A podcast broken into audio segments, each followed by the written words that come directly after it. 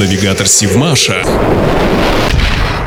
Здравствуйте, в эфире Севмаш и рубрика «Простые вопросы» с Екатериной Пеликиной. Какие гласные и негласные запреты есть на подводных лодках? Оказывается, на флотах разных стран мира запреты для моряков по сути идентичны. Так, подводникам запрещается в неустановленное распорядком время ложиться на койки, облокачиваться или садиться на непредназначенные для этого предметы. Что касается курения, то оно запрещено во время нахождения лодки под водой. Тем не менее, на субмаринах последних поколений имеются специальные курительные комнаты. Есть у моряков подводников и свои приметы, а также суеверия. Так, начало похода в пятницу или понедельник считается нежелательным. Самый удачный день для выхода в море – четверг. Кроме того, одна из примет гласит, что на палубу подводной лодки необходимо ступать только правой ногой, левая – к беде. Крайне настороженно подводники относятся и к бритью перед погружением. Кроме того, одно из суеверий запрещает наступать на пороги или так называемые комингсы подводной лодки. То есть через люки нужно пролезать, не дотрагиваясь ногами до порога. Этой примете имеется и практичное объяснение. Если каждый будет наступать на комингсы,